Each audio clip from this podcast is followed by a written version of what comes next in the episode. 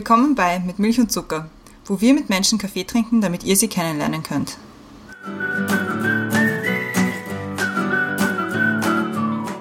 Willkommen zurück bei Mit Milch und Zucker, neue Woche, neue Folge. Mein Name ist Christiane und im Zoom-Fenster über mir ist wieder die Brenda. Hallo Brenda. Hallo Christiane. Und im Zoom-Fenster unter mir ist unser heutiger Gast und zwar ist es heute der Michael. Hallo. Hallo Christiane, hallo Brenda. Freut uns sehr, dass du da bist und damit unsere Hörerinnen und Hörer auch wissen, wer du bist und warum du bei uns bist, werde ich dich jetzt kurz vorstellen. Du bist 33 Jahre alt, Psychotherapeut aus Wien, hast früher auch einmal eine Ausbildung zum Rettungssanitäter gemacht, bist dann in die psychotherapeutische Richtung gegangen, hast im Pflegebereich gearbeitet, warst auch als Helfer bei Suchtproblemen etc. tätig und bist jetzt eben selbstständig und therapierst, also ich, ich probiere das jetzt so zu sagen, wie ich mir denke, dass es richtig ist. Du therapierst unter der Methodik Existenzanalyse und Logotherapie, die zum Ziel hat, Menschen ein freies und eigenverantwortliches Erleben und Leben zu ermöglichen. Weiß nicht, ob das Deutsch war, weiß nicht, ob es richtig war. Vollkommen Wir werden es herausfinden. Das, das versuche ich, ja. okay.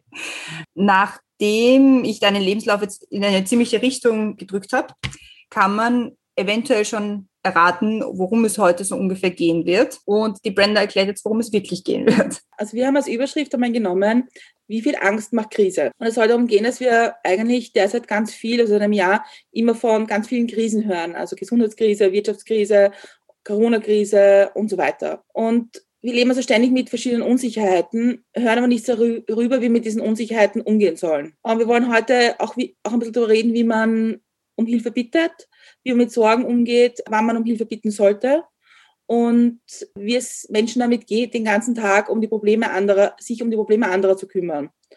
Über deinen Blick auf nach der Krise und den Umgang mit den, mit den Gefühlen, die schwierige Situationen bei Menschen auslösen. Ja. wahnsinnig schön zu formulieren. Ich habe es total verhunzt beim Vorlesen, aber ich habe mein Bestes gegeben. Da war sehr vieles dabei, ja sehr, sehr, sehr, viel, sehr viel Dinge, die das Ganze, glaube ich, recht auch komplex machen. Wir ja. werden, glaube ich, da ausführlich darüber reden. Und es war für uns auch irgendwie wichtig, so auch ein bisschen von dir den Aspekt irgendwie zu hören, was das mit uns macht, dass wir eigentlich immer nur Negatives hören seit einem Jahr, dass es irgendwie so bergab geht. War schon auch, also vor allem in, in also jetzt bei mir zumindest in der psychotherapeutischen Praxis ein ziemlich spannendes Beobachten des Vorgangs vom Anfang, von dem ersten Lockdown hin bis dann ein bisschen Lockerung und dann wieder zweiter Lockdown, was das so alles mit uns macht, auch, auch mit mir macht. Ja. Mhm. Man ist ja auch mittendrin, man ist jetzt nicht einfach nur jemand, der herausgenommen ist aus dem Ganzen. Und vor allem in Bezug auf das Thema Angst, glaube ich, sind da so viele Aspekte, die da einfach berührt werden.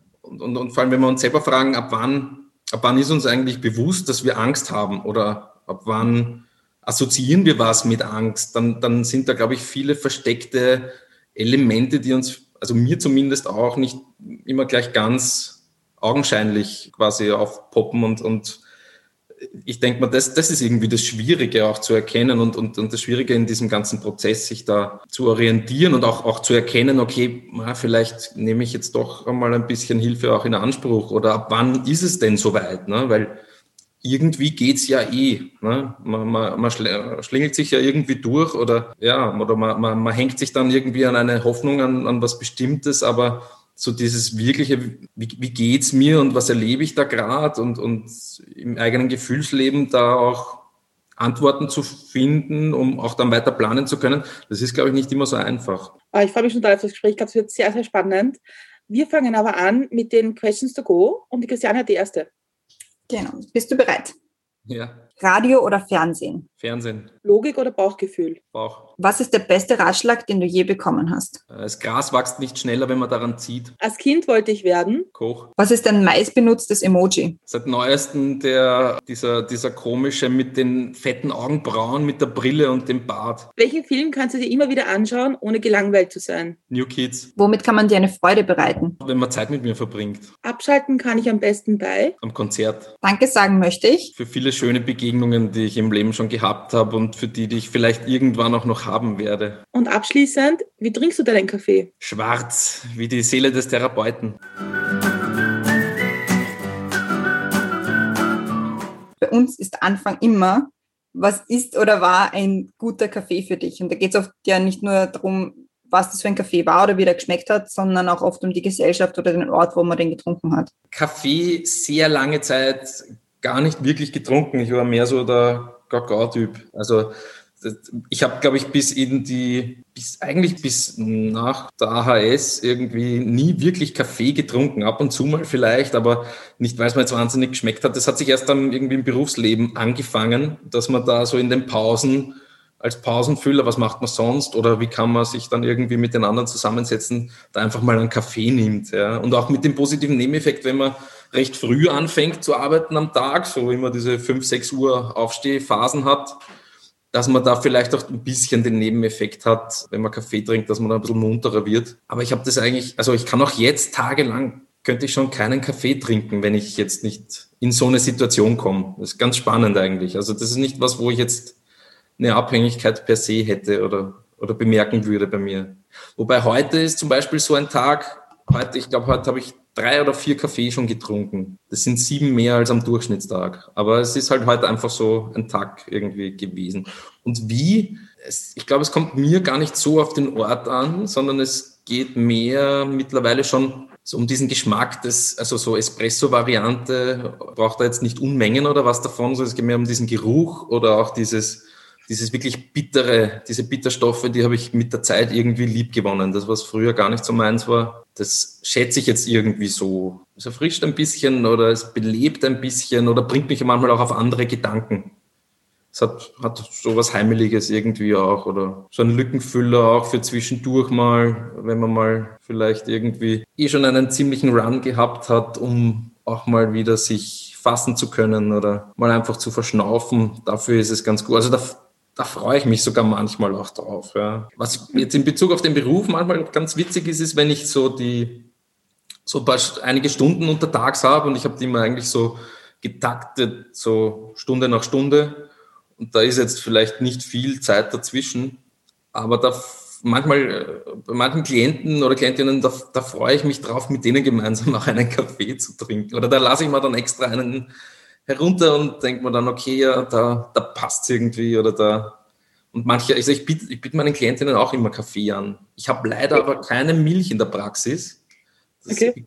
einige. Manche gehen dazu über, dass sie selber ihre eigene Milch mitbringen. Ich kann nur mit Zucker dienen. Aber ja, es sind doch einige, die es dann in Anspruch nehmen. Aber die lassen halt dann auch meistens den Kaffee über. Es ist, äh mit den Klienten, mit denen, mit denen du Kaffee trinkst, macht das auch irgendwie etwas anderes mit der Umgebung oder mit dem Gespräch? Weil es ja doch irgendwie Kaffee trinken miteinander hat ja doch was Freundschaftliches. Ja, ich meine, ich, bin, ich biete generell, also ich habe Wasser, Tee oder Kaffee im Angebot. Das ist das, womit ich aufwarten kann. Auch, auch, auch der Tee, es ist ähnlich wie bei Tee, aber Kaffee ist noch einmal so auch ein bisschen so dieser, wenn man sich gemeinsam an einem bestimmten Tageseckpunkt befindet oder gerade die Uhrzeit da ausgemacht wurde, dass man sich da sieht, da passt es dann schon ganz gut. Oder bei manchen, wo man schon weiß, okay, der will auf jeden Fall einen Kaffee. Und bei manchen weiß ich schon, okay, der, der oder die will jetzt da zwei Zucker dazu haben oder der will, auf, will ihn auch schwarz wie die Seele des Therapeuten haben. Das ist ganz verschieden. Ja, aber es macht, das stimmt schon, es, es macht auch wiederum was Eigenes. Es ist was, manchmal bin ich sogar vielleicht auch ganz kurz enttäuscht, wenn man denkt, okay, Sie wollen heute keinen Kaffee mit mir trinken. Trinkt man halt ein angenehmes Hochquellwasser. Mhm. Aber, aber es ist, ist dann auch gut, ja. Merkst du einen Unterschied in den Gesprächen mit, de, mit den Klienten, wenn sie jetzt so freundschaftlich Kaffee trinken oder wenn man jetzt Wasser trinkt oder Tee? Also für mich ist Tee halt dann immer so dieses, das trinke ich, wenn ich traurig bin. Trinke ja. ich Kaffee, trinke ich Tee ich glaube, da, da, da gibt es ganz Unterschiede. Also ich erlebe es jetzt irgendwie so, es gibt halt so die Teetypen, dann gibt es auch die Kaffeetypen, manchmal gibt es auch nur die Wasserleute, die manchmal ist es gemixt, ist was ganz eigenes. Also ich kenne auch sehr freudige und ambitionierte Teetrinkerinnen. Es, es ist ganz unterschiedlich. Ich, ich muss ganz ehrlich sagen, ich habe auch den Fokus noch nie so darauf gelegt, dass ich mich da irgendwie darauf konzentriere, obwohl es ein spannender Aspekt ist. Gerade bei der Existenzanalyse ist ja die Phänomenologie was sehr, sehr, sehr Wichtiges. Also wenn nicht eigentlich unser Hauptinstrument, mit dem wir arbeiten. Das heißt beobachten, ja, schauen, was sich uns so zeigt an der Person. Also da gibt es ja den Erwin Jalom, der ja viele, viele Bücher geschrieben hat, spezieller existenzanalytischer Therapeut ist Und der hat, der hat mal, der hat mal beschrieben, er, er beobachtet seine Klienten immer auf dem Weg zu, zu ihm in die Praxis. Also er, er hat da die Praxis so ein bisschen an seinem Wohnhaus irgendwo dran und, und sieht aber, wer wie so ankommt, durchs Fenster halt. Und alleine einfach durch diesen Vorgang, ja, also wie, wie da die Leute so hereinkommen. Man kriegt ganz viel mit von dem Wesen, was, was da gerade irgendwie so mitschwingt an dem heutigen Tag oder was auch, auch das Thema, was vielleicht heute irgendwie dann aktuell ist. Oder, und ich denke mal, das ist auch manchmal, manchmal merkt man das eigentlich schon auch bei Kaffee oder Tee oder, oder je nachdem, wer heute sagt, naja, gut, ja, heute trinke ich mal einen oder so, bah, na, heute, heute, heute bin ich eher, heute will nur Wasser und, also da, da, da, merkt man schon einen Unterschied. Also wenn, ich sollte da vielleicht auch ein bisschen mehr drauf achten. Das ist schon spannend. Also kann schon ein guter Einstieg sein. Also ich jetzt, wie du gesprochen hast, darüber nachgedacht, hat es auch nicht was vielleicht so mit, mit etwas in der Hand halten können? Ich könnte mir vorstellen, dass Menschen, die zu dir kommen, vielleicht durchaus schon nervös sind auch vor dem Gespräch oder vor dem, wie das jetzt abläuft. Ja. Und ich glaube, da ist es vielleicht auch schön, irgendwas in der Hand zu haben ich glaube, da geht es auch primär, also wenn man, wenn man jetzt die, korrigiert mich jetzt, ich ver, verwechsel die immer, aber die Maslow'sche Bedürfnispyramide, wenn man die anschaut, da ist ja in der untersten Stufe ist ja Ernährung mal so ein Hauptrandbein. Und es, es hat einfach schon was, wenn du versorgt wirst, ja? wenn, du, wenn du von diesem Grundelement einfach, wenn du das angeboten bekommst. Also für mich ist das was ganz Wichtiges. Ich habe es selber jetzt in meiner Lehrtherapie manchmal ganz komisch gefunden. Und ich glaube, ah, wollen Sie Wasser trinken und so. so manchmal, nein, ich will eigentlich nicht. Aber es, äh, da stellen wir es trotzdem vielleicht dazu oder so. es, es, es, ist, es ist schon, da hat es schon vorher begonnen. Ja? Also da, da geht es noch gar nicht darum, da mit irgendeinem Thema zu sein, sondern dem ist es ein Anliegen oder der ist es jetzt ein Anliegen da, dass ich zumindest da eine Grundversorgung erlebe und habe und was gleich auch immer das ist. Und ich denke mal, die Variation mit Tee, Kaffee und Wasser ist eine ziemlich leicht zu machende. Das ist jetzt nicht was, was mir zu mühsam wird. Manche haben vielleicht so die Haltung, boah, aber ich bin jetzt nicht der, der, Barista oder ich will jetzt da auch nicht der Kaffeehaus oder was. Ich sehe das gar nicht so. Ich denke mal, das ist für mich eine Grundvoraussetzung für Beziehung, dass ich den anderen versorgt weiß. Oder dass man zumindest auch einmal abgeklärt hat, okay, wo, wo steht der oder die jetzt gerade? Hat er überhaupt gerade Durst? Weil die meisten kommen vielleicht auch gestresst herein oder wissen gar nicht, ob sie jetzt überhaupt was trinken wollen. Die Frage stellt, wer stellt sich die schon untertags in einem stressigen Alltag? Wann will ich was trinken? Habe ich schon genug getrunken? Und es ist aber eine einfache Frage eigentlich, die wir halt sehr schnell auch vernachlässigen in unserem Trubel. Und ich denke mal, warum nicht in der Psychotherapie anfangen damit, sich das immer wieder mal zu fragen? Fangen wir bei dir mal von vorne an. Du hast irgendwie vorher gesagt, du wolltest als Kind Koch werden. Also ja. vom Koch zum Therapeut, Psychotherapeuten ist schon ein ganz schönes Stück. Wie ja, ist das ja. passiert? Nein, man muss dazu sagen, also das sind die ersten Erinnerungen, die ich habe an meine wirklich frühere Kindheit, vielleicht so Volksschule oder Unterstufe, wo man sich dann oder wo man sich dann anfängt, Gedanken zu machen, okay, was mag ich vielleicht einmal werden? Ich habe es ehrlich gesagt nie so wirklich gewusst. Und ich habe mir dann auch gedacht, es ist ja auch eigentlich egal. Ich kann jetzt einfach mal eine Schule fertig machen und dann muss man eh Zivildienst oder Bundesheer machen und dann kann man ja immer noch schauen und dieses Festlegen auf was, das, das war nie so meins. Und, und von dem her war es, manchmal war Koch einfach, einfach, ja, das war mir das naheliegendste. Ich habe halt auch gern gegessen, also so ist es jetzt nicht. Und so viel zum Thema Bauchgefühl, ne? also mit den, dem, was man näher liegt, ist es, ist es in dem Fall der Bauch gewesen. Aber ich habe dann auch gemerkt, was ich werden will, naja, dies, diese Sachen, die einen so, in, oder wo man gut ist in der Schule, ja. Ich war eigentlich mehr in so mathematischen oder, oder im, im, im logischen jetzt irgendwie unterwegs, also Geschichte oder irgendwas, was, das hat mich mehr interessiert als Sprachen, aber ich habe dann einen Sprachzweig gewählt. Also da war immer wieder schon ein ziemlicher Wechsel in, den, in, in dem Uneinssein. Ja. Ich, ich weiß gar nicht, mag ich in die Richtung, mag ich eher mehr in die. Das, das hat sich erst recht spät eingestellt. Und es hat sich dann erst mit dem Zivildienst, ich war beim Roten Kreuz und war dort dann Rettungssanitäter, so wie du zuerst gesagt hast, und bin aber eigentlich also im Nachhinein betrachtet froh ein bisschen, aber für damals war es ziemlich mühsam, weil ich war ziemlich überzeugt davon, dass ich auf der FH für soziale Arbeit genommen werde. War da jetzt so von meinem Jugendleben und von dem, welchen Szenen oder wo ich mich da so befunden habe, äh, recht überzeugt davon, dass ich da geeignet bin dafür und bin auch bis in, da hat drei Auswahlverfahren oder so gegeben, bin in die letzte Runde gekommen und dann hat es geheißen, naja, du bist zu jung. du solltest noch ein bisschen dort und da Erfahrung sammeln und dann noch einmal kommen. Und dann habe ich gedacht, na super, ja.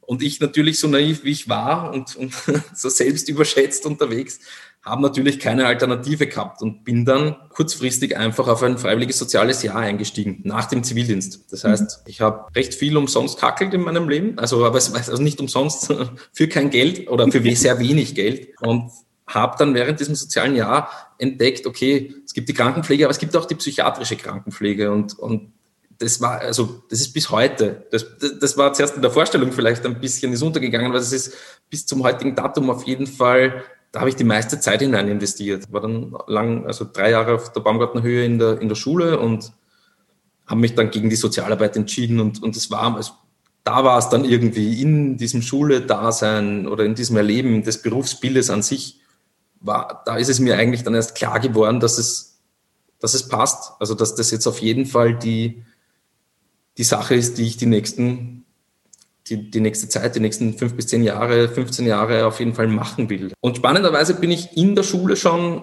auf die Psychotherapie gekommen. Also das, da, da wurde schon Interesse geweckt von einer Lehrperson, die selber auch Therapeutin ist und die, die hat die hat einfach diesen Unterricht ganz anders gestaltet. War mehr auf Dialog aus, das war mehr auf kritische Betrachtung, da war viel mehr gefordert, dass man sich einfach mit dem, wie man da ist, auch einbringt.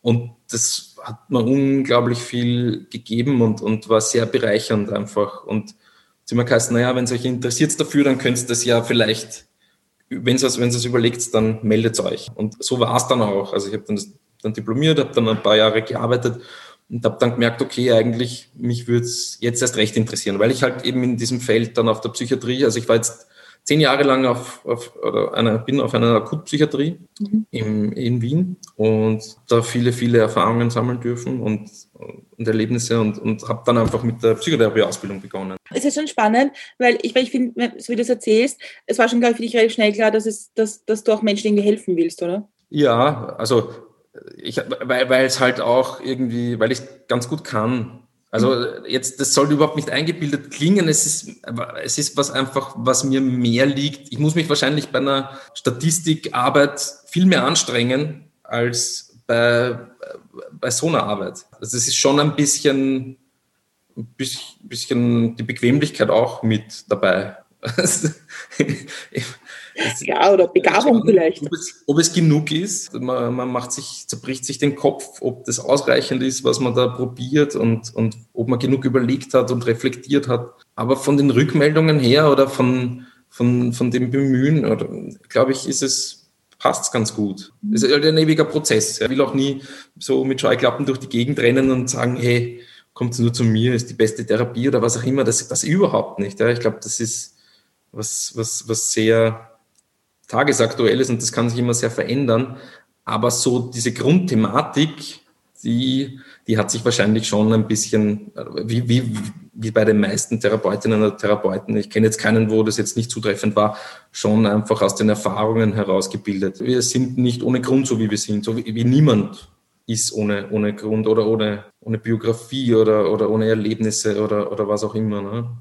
Also, aber das zu erkennen und das auch zu verstehen und auch so diese eigenen, diese Anteile, die man an sich eigentlich überhaupt nicht mag, sagen immer Schattenanteile dazu, die, die, die zulassen zu können oder mal überhaupt aufzählen zu können, das ist nicht so easy und das war eigentlich die Hauptaufgabe in der ganzen Psychotherapieausbildung, sich damit auseinanderzusetzen, ob jetzt in der Gruppe oder im Einzel. Und da muss man viele Stunden dann auch investieren. Aber wenn du lang gearbeitet hast auf einer, auf einer psychiatrischen, in einem Krankenhaus, ja. das, das sieht man schon halt, das sieht man schon wahrscheinlich die die schwersten Fälle, also das ist das Schlimmste an, an wie, wie ein Verlauf sein kann einer psychischen Krankheit. Also schwer, es ist immer die Frage, was, was ist schwer, ne? was ist normal und, und, und aber auf jeden Fall, du, du, du erlebst lauter einzelne Schicksale und auch manche Menschen siehst du einmal, manche Menschen siehst du jede Woche zwei, dreimal und die sind dazwischen aber auch wieder daheim. Das ist ganz unterschiedlich. Das ist immer so dieser Aspekt mit dem, wie, wie geht man in Beziehung mit wem oder, oder wie, wie, was erlebt man gemeinsam, wo soll es hingehen, wo sind da die Ziele und das ist auf jeden Fall ein prägendes, eine prägende Zeit, weil wenn man es 40 Stunden, ja, das ist ein ja. Job, ich, ich stelle es in Frage, ja, gewünscht ist es von allen immer, na, 40 Stunden, weil, das, weil dann ist man kontinuierlich dort, ja, eh, aber es, es hat eine gewisse Anstrengung auch, die man, die einen auch mit der Zeit auch mitnimmt. Also, mhm. und man merkt es vielleicht auch gar nicht so vordergründig. Das merkt man dann erst so nach, nach langer, langer Zeit, manche früher, manche später, um, um auch einmal,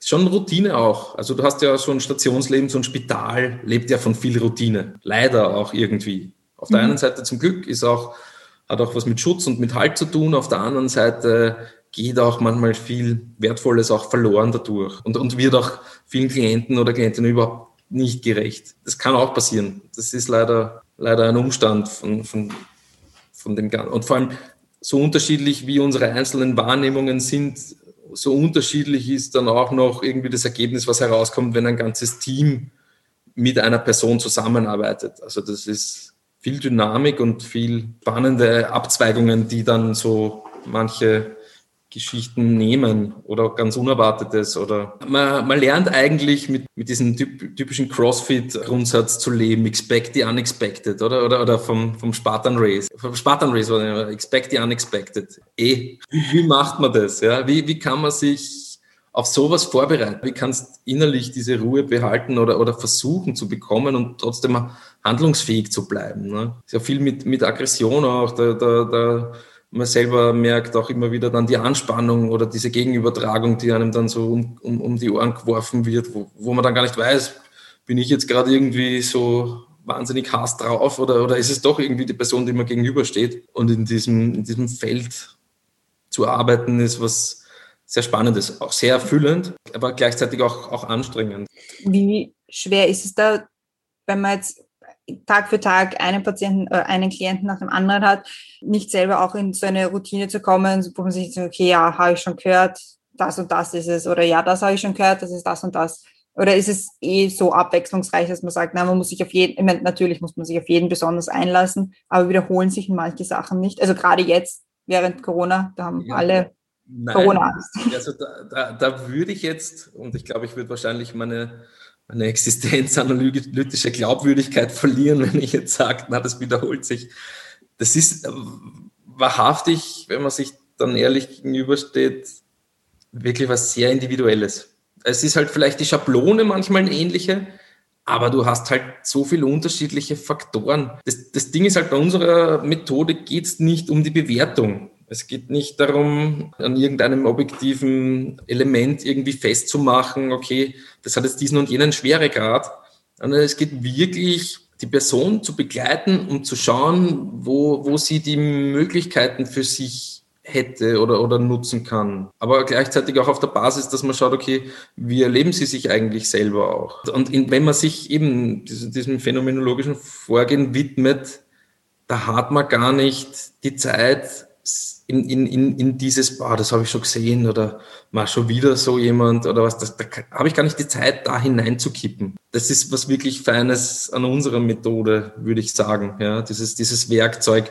Sich, wir sagen immer wieder, na, da musst in die Epoche gehen. Also dieses sich selbst zurücknehmen oder dieses, diesen Versuch der eigenen Aktiviertheit, die, die zu differenzieren. Was ist es da? Ist es da ein eigenes Thema, was ich damit habe, oder ist es, ist es was, das Thema, was der andere hat? Und, und da muss man immer ganz klar differenzieren. Das ist das Schwierige, ne? Diese Kommunikation mit sich selber, aber auch die Kommunikation im Außen und, und den Dialog dazwischen. Ich meine, es ist ja gerade das Thema jetzt auch mit Corona, glaube ich, dass es ja immer so ein bisschen kommuniziert wird, es geht uns ja allen schlecht. Es trifft uns ja alle irgendwie. Und, und das ist, glaube ich, dann nehme ich immer, also für Menschen, die dann jetzt auf, auf ganz verschiedenen Ebenen, die sie mit der Situation schlechter umgehen können als andere, ja. gibt es halt auch eine falsche, falsche Message mit.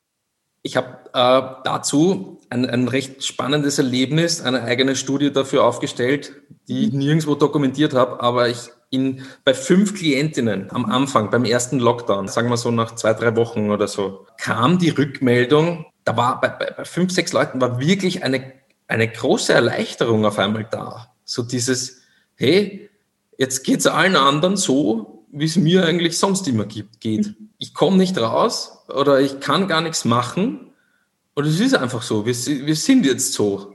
Und das, das haben wir ja sonst vor, vor dem Lockdown ja gar nicht gehabt. Ne? Mhm. Die, die herumgeschurdelt sind oder die, die viel, viel reinkackelt haben oder ständig irgendwas zu tun gehabt haben, die waren in dem drinnen und, und, und viele waren eher so hinterher. So dieses, oh, ich sollte und ich müsste und waren da immer im, im, im Stress schaffen zu müssen oder, oder erreichen zu müssen. Mhm. Und, und das war so, so eindrucksvoll irgendwie dann zu erleben in dieser ersten Zeit, so mal dieses Umgekehrte. Ha, ich bin jetzt echt einmal erleichtert, dass die anderen auch gar nicht mehr dürfen oder auch gar nicht mehr müssen und auch gar nicht mehr können. Das hat aber das hat sich dann wieder gewendet. Also ich glaube, so im Allgemeinen, also wurscht jetzt, wem es wie vorher gegangen ist, die, die Frustration und, und, und die Dauer der Isolation. Also alleine diese, dieses körperliche Isoliertsein, das, das hat so einen unglaublichen Effekt. Und wir, wir zum einen, glaube ich, sind wir körperlich schon sehr verzögert. Also ich habe das selber bei mir gemerkt. Ich, ich war dann Ende September dann auch von, von einer Covid-Infektion betroffen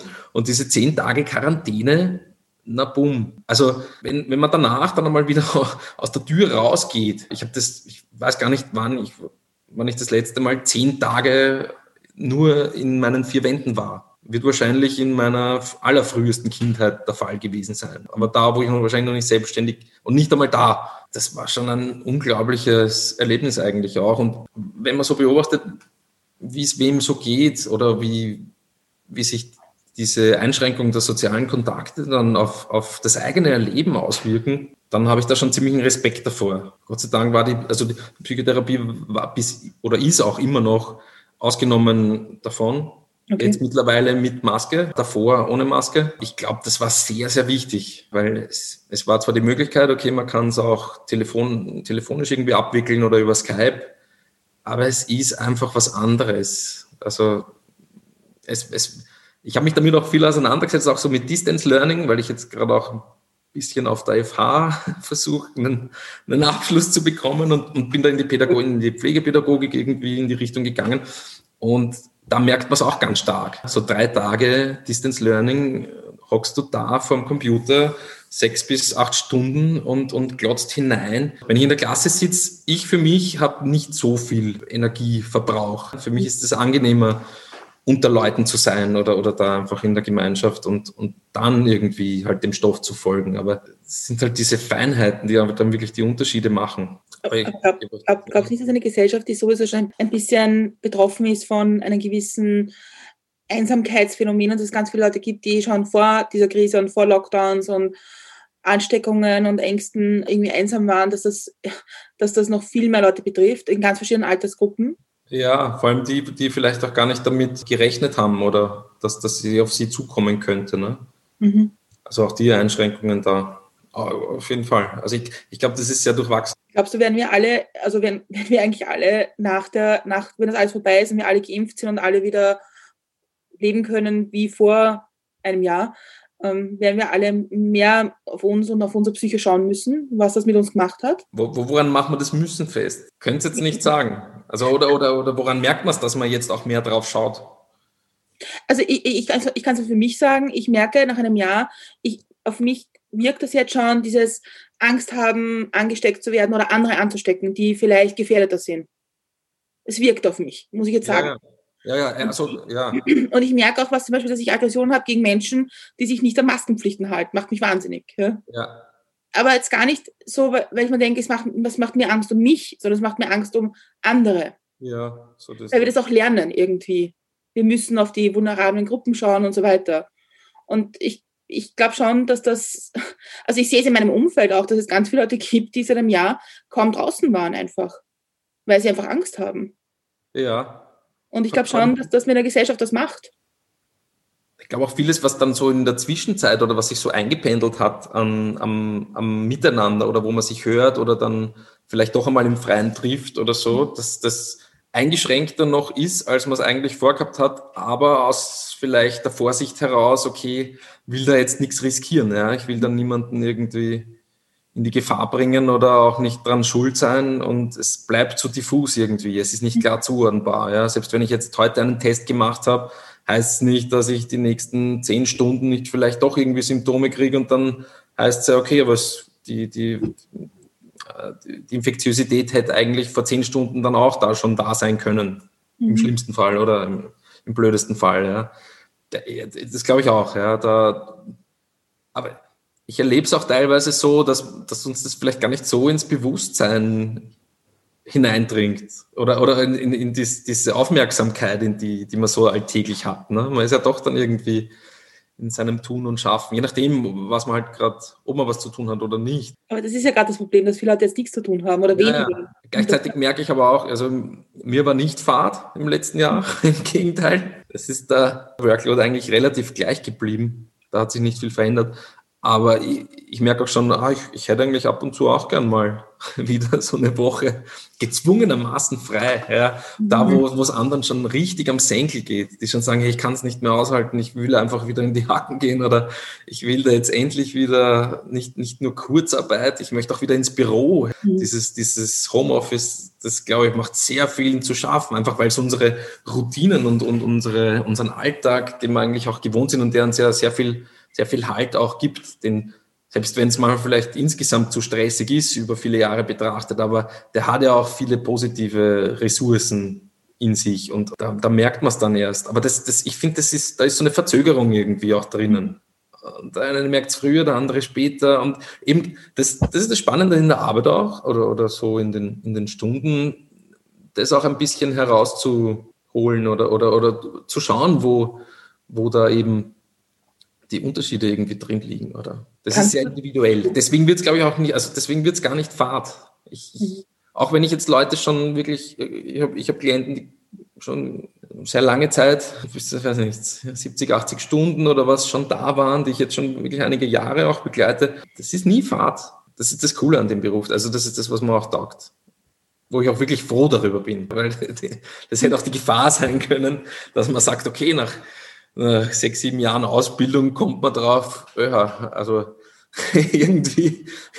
Aber das ist, zum, das ist nicht der Fall. Ja. Kann, kannst du als Therapeut dann abschalten? Ich kann, glaube ich, recht gut abschalten. Wobei, ist auch immer die Frage, was, was findet man darunter? Aber es ist jetzt, ich, ich, ich schaue, dass ich die Sachen so für mich in der Stunde schon irgendwie mal, mal kläre auch. Oder, oder da, wenn, wenn da noch was offen ist, na dann schaue ich noch oder nehmen wir noch vielleicht mal kurz die Zeit dafür, ja, um, um da jetzt nicht, um, um da eine Rückversicherung zu haben auch oder, oder eben um auch den nächsten Termin noch irgendwie anvisieren zu können.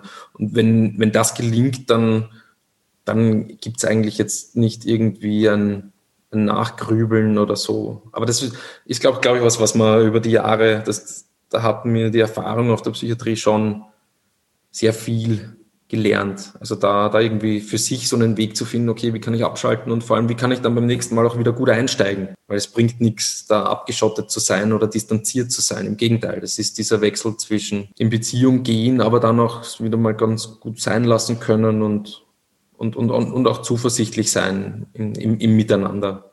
Ich glaube, das, das wirkt auch mit. Das ist auch was, was so für die nächsten Stunden oder auch auch wenn es mal brenzlig ist oder, oder wenn man sich dann Sorgen macht und sich denkt, naja, hm, können wir da nicht irgendwie, sollte man da nicht. Aber wenn man da so ein bisschen die, die Grundlagen schafft und sich auch ein bisschen positiv in den eigenen Gedanken, also, also diese self-fulfilling prophecies, die sich dann, die zeigen sich schon in der Beziehung auch dann wieder. Habe ich den Eindruck. Klar kann man mal daneben liegen oder kann es mal eine ganz andere Wende nehmen, die man nicht erwartet hat, aber so ist es dann halt auch, ja. Ich finde, Therapeutinnen und Therapeuten sind es immer so, als hätten sie so eine versteckte Superkraft, wenn man jetzt, also einerseits, wenn man Klient bei ihnen ist, andererseits, wenn man jetzt mit ihnen befreundet ist, dass man irgend, das, weil das als Therapeut oder als Therapeutin so einschalten kann, ist so, und jetzt schaue ich dir ganz genau, jetzt schaue ich ganz genau durch durch und weiß jetzt ganz genau, ob du jetzt entweder die Wahrheit sagst oder nicht oder wie es dir wirklich geht und was sagst du mir jetzt eigentlich nicht und was, was willst du mir aber sagen. Das ist wie so eine ja, wie so eine versteckte Superpower, dass man vielleicht als Gegenüber dann immer so ein bisschen reserviert ist. So, hm, bin mir nicht so sicher, ob ich das jetzt sagen sollte, weil vielleicht kommt das komplett falsch an oder ja. ja das ist ein spannender Aspekt, dieses kann der Gedanken lesen, ne? Hm. Ja, ja, können wir alle. Ja. Therapeuten sind Menschen wie alle, die auch Gedanken lesen können. Vollkommen richtig. Nein, ich glaube, ich kann keine Gedanken lesen. Ich, ich weiß es nicht, was der andere da gegenüber denkt. Erstens, ich werde es nie besser wissen als die Klientin oder der Klient. Nie. Wie soll das gehen? Und zweitens, es ist auch gar nicht mein Anspruch. Ich habe nicht diesen Anspruch, das wissen zu müssen. Wenn, wenn mich der Klient, die Klientin anlügt, dann hat er einen guten Grund dafür. Dann ist es gut so. Wenn es das ist, was er jetzt braucht oder wo es halt einfach jetzt auch gar nicht geht, weil irgendwie der Schmerz viel größer wäre als, als die Lüge, ja, bitte, dann machen wir das doch so. Bin die Begleitung und nicht, es heißt zwar Existenzanalyse, aber ich bin jetzt kein, wie, so ein Computeranalytiker, der da abhakt und sagt, okay, da und da müssen wir noch und da und da. Nein, so ist es nicht. Im Gegenteil. Ja. Ich, ich bin mehr der, der versucht, irgendwie die Außenbeobachtung dann auch zur Verfügung zu stellen. Schon ein bisschen konfrontieren, aber nicht im Sinne von, na, schauen Sie sich das jetzt an, sondern wie, wie erleben Sie es? Deckt sich da Ihre Wahrnehmung mit meiner Wahrnehmung? Das ist eigentlich ein Überprüfen von dem. Und, und, und eben in diesen Differenzen, da kommt man dann immer wieder mal auf was drauf. Und das ist auch sehr verwundert manchmal, ne? diese Eigenwahrnehmung. So, ich bin komplett unstrukturiert und ich bringe meinen Tag nicht fertig. Und wenn man aber dann hört, naja, aber sie haben da echt gute Ressourcen. Also da und da erlebe ich sie wirklich sehr selbstfürsorgend und Ding und Ding. Dann ist das manchmal so ein Aha-Effekt, wo, wo, wo einem dann auch mal was klar wird. Ne? Also das, wo man ja gar nicht so darauf hingeschaut hat. Und was du gemeint hast mit dem, mit dieser positiven Haltung, das ist, glaube ich, schon auch ein bisschen dieser, dieser, dieser biologischen Struktur unseres Gehirns geschuldet. Also wenn man diese Spontanheilungen zum Beispiel, todkrank, Krebs oder was auch immer. Es gibt ja immer wieder Berichte von Leuten, die haben, die sind komplett regeneriert vom Krebs oder was auch immer. Und es gibt auch spannende Bücher darüber.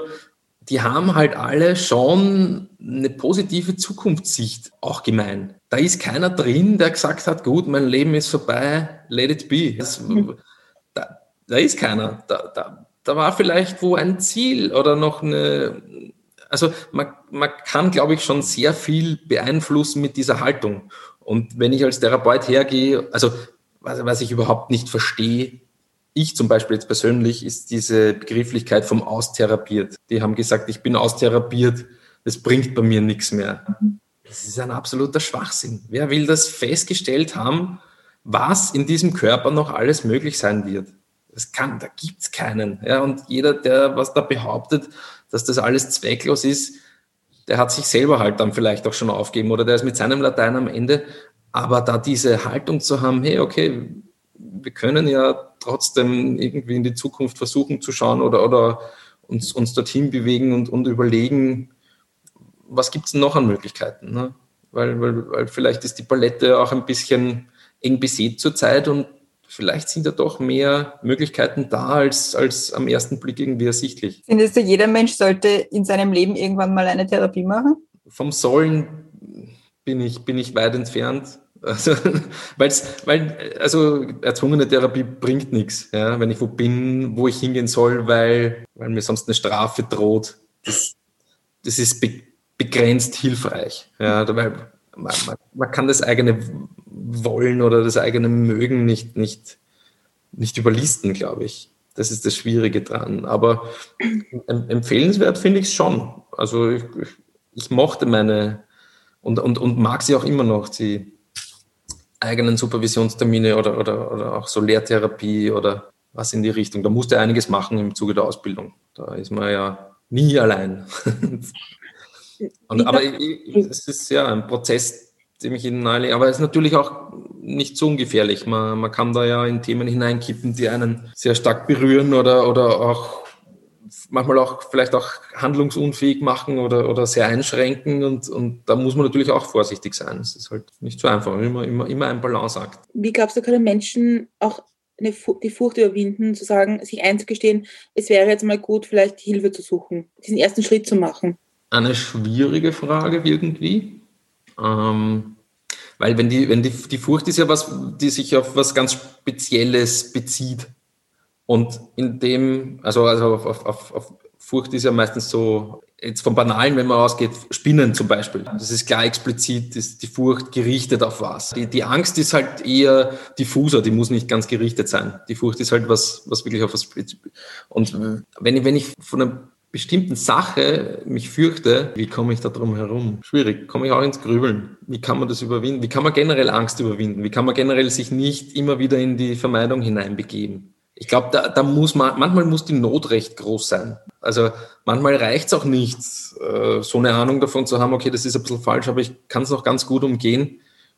da wird man eher den Weg der Vermeidung wählen. Meistens wird es dann schlagen, wenn, wenn die Not am größten ist. Es geht auch nicht darum, das Leid gleich in der ersten Stunde oder in den ersten Stunden komplett zu lindern, weil wenn ich eigentlich lange Zeit schon was mit mir herumtrage und innerhalb von ein paar Stunden wird es dann eigentlich gelindert, dann ist sie erledigt und geheilt. Aber dann bin ich noch gar nicht irgendwie so an den Grundelementen dran. Also das ist auch eine gewisse Gefahr. Ich, ich kann die Leute eigentlich gar nicht per se dazu ermutigen, sich, sich gleich besser fühlen zu äh, wollen, weil wir brauchen mal so eine Zeit auch, um da überhaupt einmal hineinzufinden, auch um da überhaupt den Prozess starten zu können. Sonst ist dann die, die Furcht, die Angst auf einmal weg und dann geht es mir wieder gut, dann, dann ist es ja auch wieder erledigt. Ja, ist ein, ein, ein schwieriger Grad, also um langfristig helfen zu können, nämlich, ne? weil das, selbst wenn ich jetzt da kurzfristige Erleichterung geschafft habe, wenn, das, wenn, ich, wenn ich mal des Themas gar nicht so wirklich bewusst bin, dann wird es mich vielleicht, ja, muss nicht sein, aber, aber so erfahrungshalber ist es dann immer was, was mich immer wieder einholt oder wo es in anderen Situationen, wo ich dann auf einmal, wo die Leute immer sagen, ich habe einen Rückfall gehabt.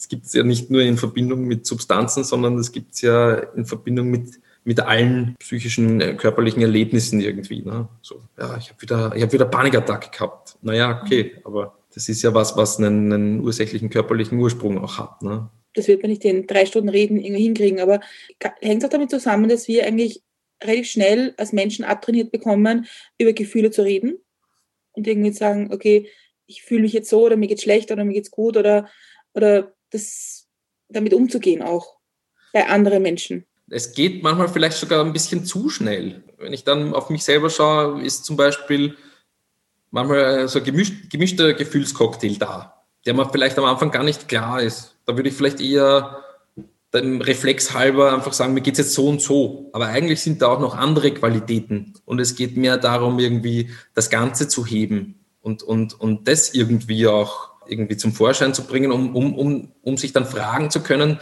was zeigt es mir eigentlich oder was sagt es mir, dass es mir so geht. Und ich glaube, das überspringt man ganz viel. Ja, so in der, in der Frage, na, wie geht's euch? Ja, eh gut. also, wer hält da wirklich inne und schaut mal oder nimmt sich die Zeit, da herauszupicken, was da alles an Qualitäten jetzt da ist?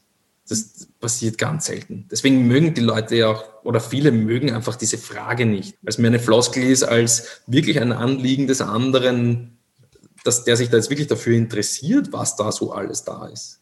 Das ist auch immer die spannende Einstiegsfrage. Ja. Kommt, auf, kommt auf die Betonung und vor allem es kommt auf deine eigene Intuition, also Intention an, was, was du damit bezwecken willst. Und erst dann, wenn es für den anderen glaubwürdig wird, was, wenn, wenn, wenn du klar vermitteln kannst, okay, ich bin da jetzt wirklich interessiert, was sie da so an Qualitäten in sich wahrnehmen, dann kann's, dann, dann kann was gelingen. Mhm. Aber ansonsten. Aber ich nehme an, ist es doch nicht bei jedem Telefonat, das du mit Freunden oder Familie führst und fragst, wie geht's, eine drei Stunden Antwort darauf haben möchtest. Sondern vielleicht doch ein Ja, passt eh, danke. Weiter.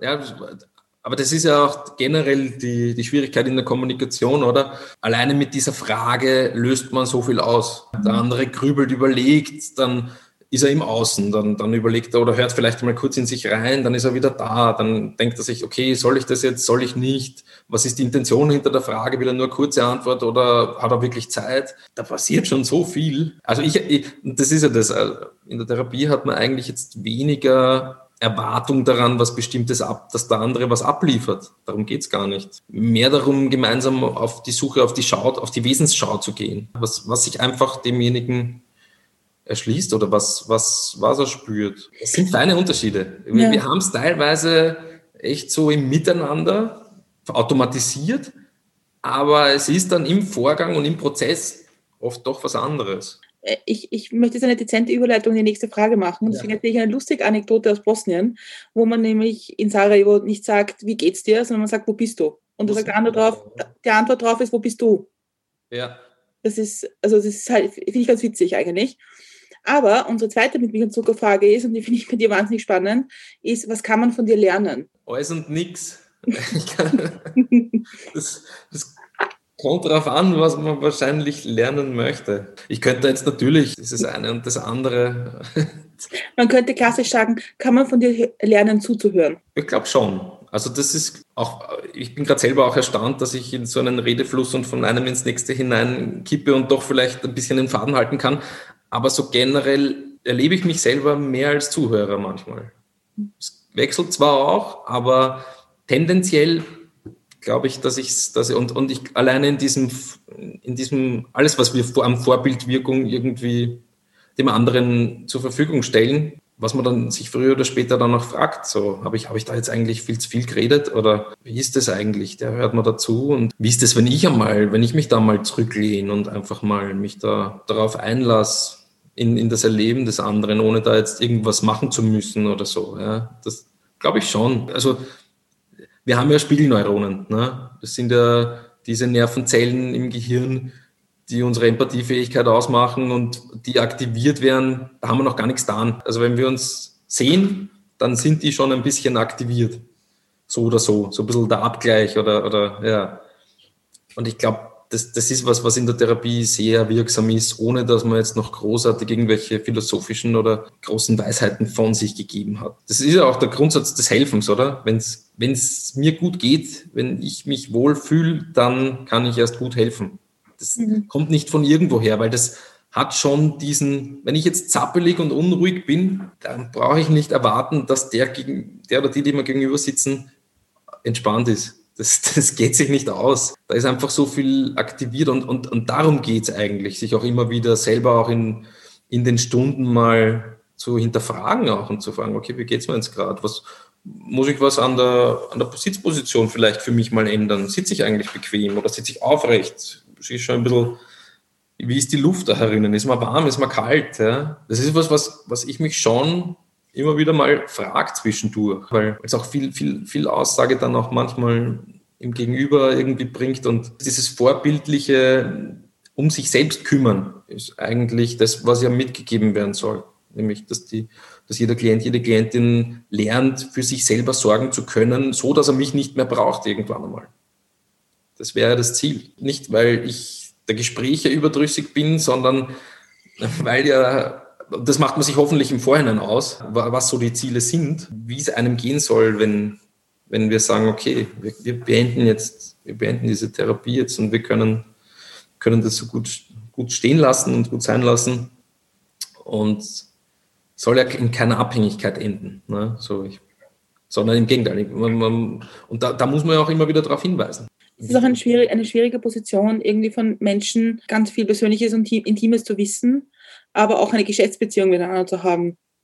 Ja, aber das ist, glaube ich, ein wichtiger, eine wichtige Grundvoraussetzung. Ja, dass, dass, dass das wirklich geklärt ist und dass, dass da einfach die Rahmenbedingungen wirklich klar sind. Weil es geht jetzt auch nicht um, um mich zum Beispiel jetzt in der Therapie. Es geht um den Klienten, es geht um die Klientin und um den Klienten. Da, da ist ja schon, wie soll ich sagen, ein Unverhältnis drinnen, weil ich gebe jetzt nicht klare, detaillierte, persönliche Fakten, Inhalte von mir wieder. Ich kann mich annähern, ich kann sagen, wie es in mir ausschaut, wie es mir mit Dingen geht. Das ist auch wichtig, also dass das auch zur Verfügung gestellt wird. Aber das heißt nicht, dass ich die Inhalte demjenigen oder derjenigen dann überstülpe. Das ist echt ein, ein schwieriger, schwieriger Grad und, und da, da muss man wirklich gut aufpassen, glaube ich.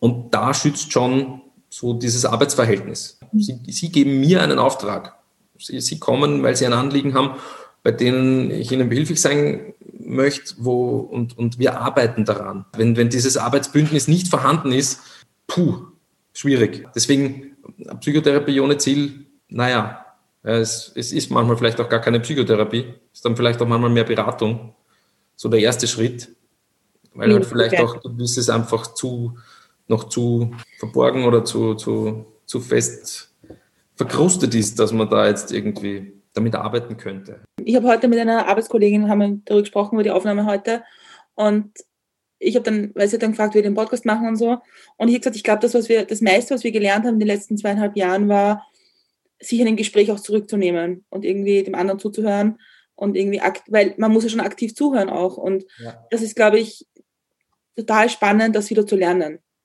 jemand auch aktiv zuzuhören und dass es um einen anderen geht und nicht um sich selbst. Das ist auch was, was man ewig viel übt. Ja, also wir haben das in der Ausbildung immer in, so in der Diade, immer gemeinsam mit wem anderen und dann, und man wechselt auch. Das ist, das ist schon eine Technik, die man erlernt. Das ist nicht was, was man kann oder man kann es nicht, das kann man schon erlernen. Aber wichtig ist halt für sich auch irgendwie ein bisschen differenzieren zu können, wo, wo bin ich da jetzt gerade drinnen und, und vor allem, wo, wo ist die Grenze, ja, wo, wo, wo, wo sollte ich jetzt da nicht drüber? Mhm.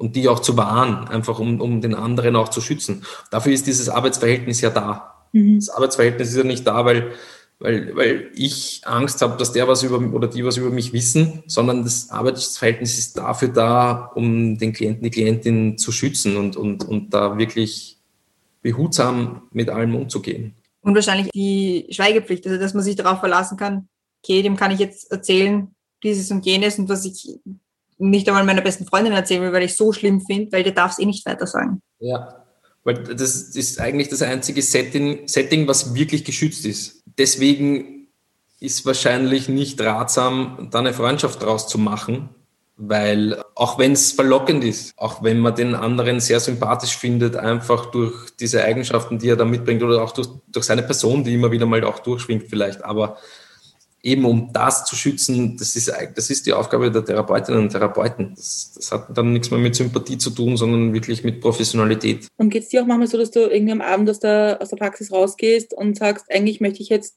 niemand mehr reden hören?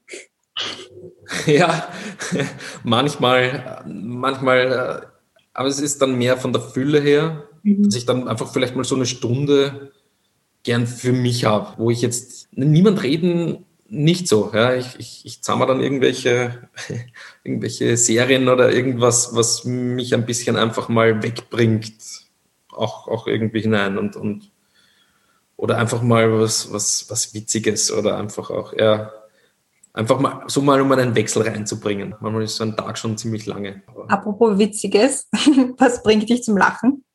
Vieles. Also Situationskomik oder boah, ich glaube, ich bin sogar so ein Typ, der manchmal ein bisschen zu viel lacht. Na, das, das, das mag vielleicht manchmal sympathisch sein, kann aber in den falschen Momenten mh, hm, vielleicht auch nicht so Positives auslösen in einen oder Thema ernst genommen werden. Also ich, ich nehme meine, meine Klientinnen und Klienten und auch generell alle Personen gegenüber sehr ernst. Aber warum ich dann manchmal vielleicht lach oder, oder warum man dann manchmal ein Grinsen auskommt, das hat eben humorbedingte Gründe. Und, und äh, weil ich, weil ich glaube ich schon versuche, meine innere Freiheit irgendwie zu leben und das ist halt vielleicht manchmal nicht immer politisch korrekt, aber es ist, es ist halt auch meistens sehr erheiternd und lustig. Und ich glaube, also für mich ist Humor auf jeden Fall ein wichtiger Aspekt, um auch mit allem Schmerzvollen auch umzugehen. Ja. Aber es ist wichtig zu differenzieren oder auch sich dessen dann bewusst zu werden, okay, da war eigentlich was sehr Trauriges für mich auch dabei. Also, dass man auch diese Doppelqualitäten auch wahrnimmt. Was vielleicht früher gar nicht so. Da, da bin ich dann vielleicht mehr lachend über was drüber gegangen, was für mich eigentlich gar nicht so angenehm war. Ja. Das ist auch was, was ich eigentlich gelernt habe im Laufe der Jahre. Aber ich, glaube, da geht es mehr ums, ums sich bewusst machen auch oder, oder versuchen, da auch hinzukommen sich zu hinterfragen, gibt es eigentlich auch andere Qualitäten. Aber, aber, Humor ist auf jeden Fall. Erstens, es, es, es, es sendet ein bisschen Serotonin und Dopamin im Körper. Das ist also ein, ein, ein gutes Werkzeug, um arbeiten zu können. Ja. Ja, vor allem mein gemeinsam Lachen macht ja auch positive Stimmung. Ist auch gut, oder? Bindungs, Bindungshormone und alles Mögliche. Also es ist einfach auch ein dieses Miteinander. Das ohne Humor stelle ich mir sehr schwer vor. Ich habe jetzt die letzte unserer vier großen Fragen. Und zwar ja. reisen wir in die Zukunft. Es ist das Jahr 2026. Und was ist in deinen letzten fünf Jahren passiert? Im besten Fall. Soweit denke ich eigentlich jetzt nicht. naja, was ich schon gern werden würde, das wäre Vater. Das ist vielleicht so ein Thema, was einfach jetzt, jetzt bin ich 33 und es ist jetzt das letzte Jahr, die letzten zwei Jahre, davor auch immer schon so, aber, aber jetzt, ist, jetzt wird es irgendwie konkreter, dass das irgendwie so eine Rolle wäre, die, die man taugen wird. Das ist auch was, was wahrscheinlich, also was, was auf jeden Fall über die fünf Jahre hinausgeht. Diese Vorstellung. Das ist irgendwie so ein Ziel. Alles andere drumherum, welcher Beruf oder wie auch immer, ist mir relativ, relativ gleich, ehrlich gesagt. Also ich, ich kann mir auch vorstellen, irgendwann mal einfach auch nur Regale zu schlichten oder, oder, oder, oder jetzt äh, weiß ich nicht, irgendwas zu machen, wonach man halt dann auch gerade ist. Ja, das kann, also ich meine jetzt, das jetzt nicht irgendwie bewertend, sondern eher mehr einfach von diesem Branchewechsel, dass man jetzt nicht sagt, okay, ich stelle mir vor, immer, immer, immer dabei zu bleiben. So wie ein ITler vielleicht nach 20 Jahren sagt, ah, ich möchte jetzt, um, mich interessiert eine Therapieausbildung, könnte ich, mich, könnte ich mir auch vorstellen, dass ich sage, okay, zehn Jahren, mich interessiert es eigentlich in die IT zu gehen. Ich hätte gern einen, geordneten Alltag, um, um, um mehr Ressourcen für alles, um andere Sachen zu haben. Inwiefern glaubst du, hat sich unsere Gesellschaft in diesen fünf Jahren verändert im, mit Blick auf Therapie? Weil momentan also es ist jetzt nicht mehr dieses Tabuthema, das es einmal war, aber es ist immer noch so ein bisschen ein vorsichtiges Thema.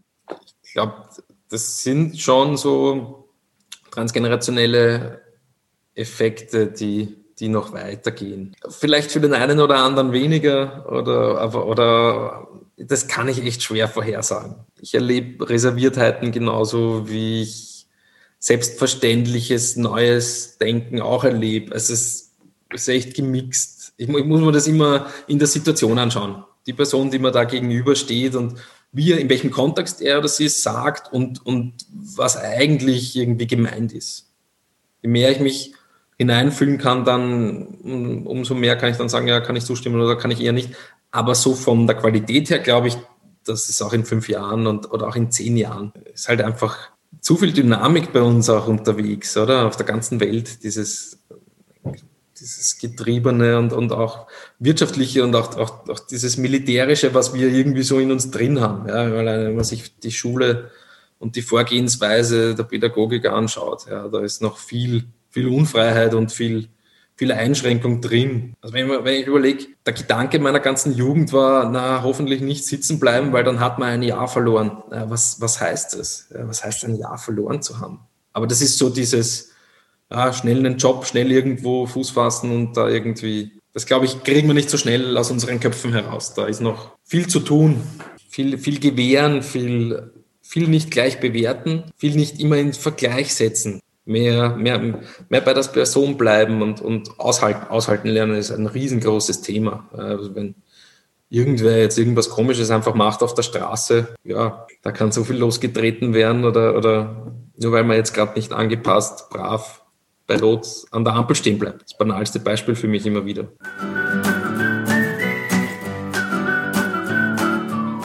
Ich finde, das ist ein, ein guter Schlussgedanke, den wir mitnehmen können, mhm. um zum Ende zu kommen.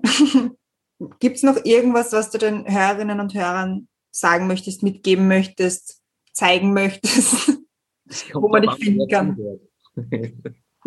Alle. Ich kenne die ja nicht. Beim Zeigen ist in der gesprochenen Sprache ein bisschen schwierig. Ja, mir ist nur irgendwie der Satz ausgegangen und ich habe aber noch so kein Und gesagt, sonst äh, germanistisches Problem, sonst gar nichts eine Sache möchte ich schon weitergeben, da wäre ich vielleicht auch wieder inhaltlich von den einen oder anderen gescholten dafür, aber dass man vielleicht manchmal ist da eine, eine gewisse Neugier auf sich selber vielleicht schon eine, wie soll ich sagen, so ein, so ein Perpetuum mobile, irgendwas, wo was, was was in Bewegung setzt, ohne dass man dafür was aufgewendet hat. Das, das ist zumindest was, was mir immer recht hilfreich war oder immer wieder neu einen Antrieb gegeben hat, da irgendwie vielleicht zu schauen, was, was für Möglichkeiten gibt. Dann wäre vielleicht noch wichtig, wenn jetzt die Leute, Leute, die ja zugehört haben, sich gedacht haben, das klingt gut, das kann ich mir vorstellen, dort mal eine, da mal einen Termin auszumachen, wo man die findet. Ach so, ja, mich, mich findet man im Internet. ich, ich, ich, ich denke, das ist das Spannende irgendwie so, in, welchen Therapeuten, welche Therapeutin sucht man sich aus oder wo landet man dann? Es gibt welche, die lassen sich da einfach empfehlen, dann gibt es wiederum welche, die schauen sich auf Psy Online irgendwie alle, alle Therapeuten an oder auch von der Nähe oder ganz unterschiedlich. Ich denke mal, da kann, das ist wichtig einfach, dass man seinem eigenen Auswahlverfahren ein bisschen Zeit und Raum gibt, um sich den oder diejenige auszusuchen. Es, es passt, es passt dann schon meistens. Ich meine, das ist ja, das ist ein Thema, das wir gar nicht so angesprochen haben jetzt, ist auch ein Thema, das es ja nicht so viele Männer als Therapeuten gibt. Dass es ja eher Frauen, einen Frauenüberschuss gibt. Ja, also okay. in, meiner in meiner Ausbildungsgruppe waren wir ausgeglichen. Ich fühle da jetzt auch nicht irgendwie mehr Therapeutinnen als Therapeuten. Mhm. Aber es ist, es ist eine Wahrnehmungsgeschmackssache. Da statistisch betrachtet hast du wahrscheinlich recht. Ja. Es ist vielleicht schon eine gewisse Tendenz, die da drinnen ist. Wir werden dich auf jeden Fall verlinken. Danke, danke. Also man wird dich bei uns auf der Homepage und so finden. Mir bleibt es noch Danke zu sagen für die vielen Gedanken und ich glaube, das war, da war ganz viel dabei, wo wir alle noch viel drüber nachdenken können. Es war wirklich spannend. Danke, und ja. Mich, mich hat es auch sehr gefreut, vor allem äh, so, ein, so ein Format oder diese Variante habe ich jetzt in, habe ich das, es ist mein erstes Mal. Also ich kann jetzt echt bin um eine Erfahrung reich und dafür bin ich sehr dankbar, vor allem für die Einladung und, und dass ich da überhaupt in Frage komme dafür. Das ist was sehr, sehr Wertvolles jetzt gerade gewesen und vor allem auch, wo, wo es mich gedanklich so hinverschlagt oder, oder welche, welche Fragen aufkommen und, und was dann so in mir aufploppt dazu.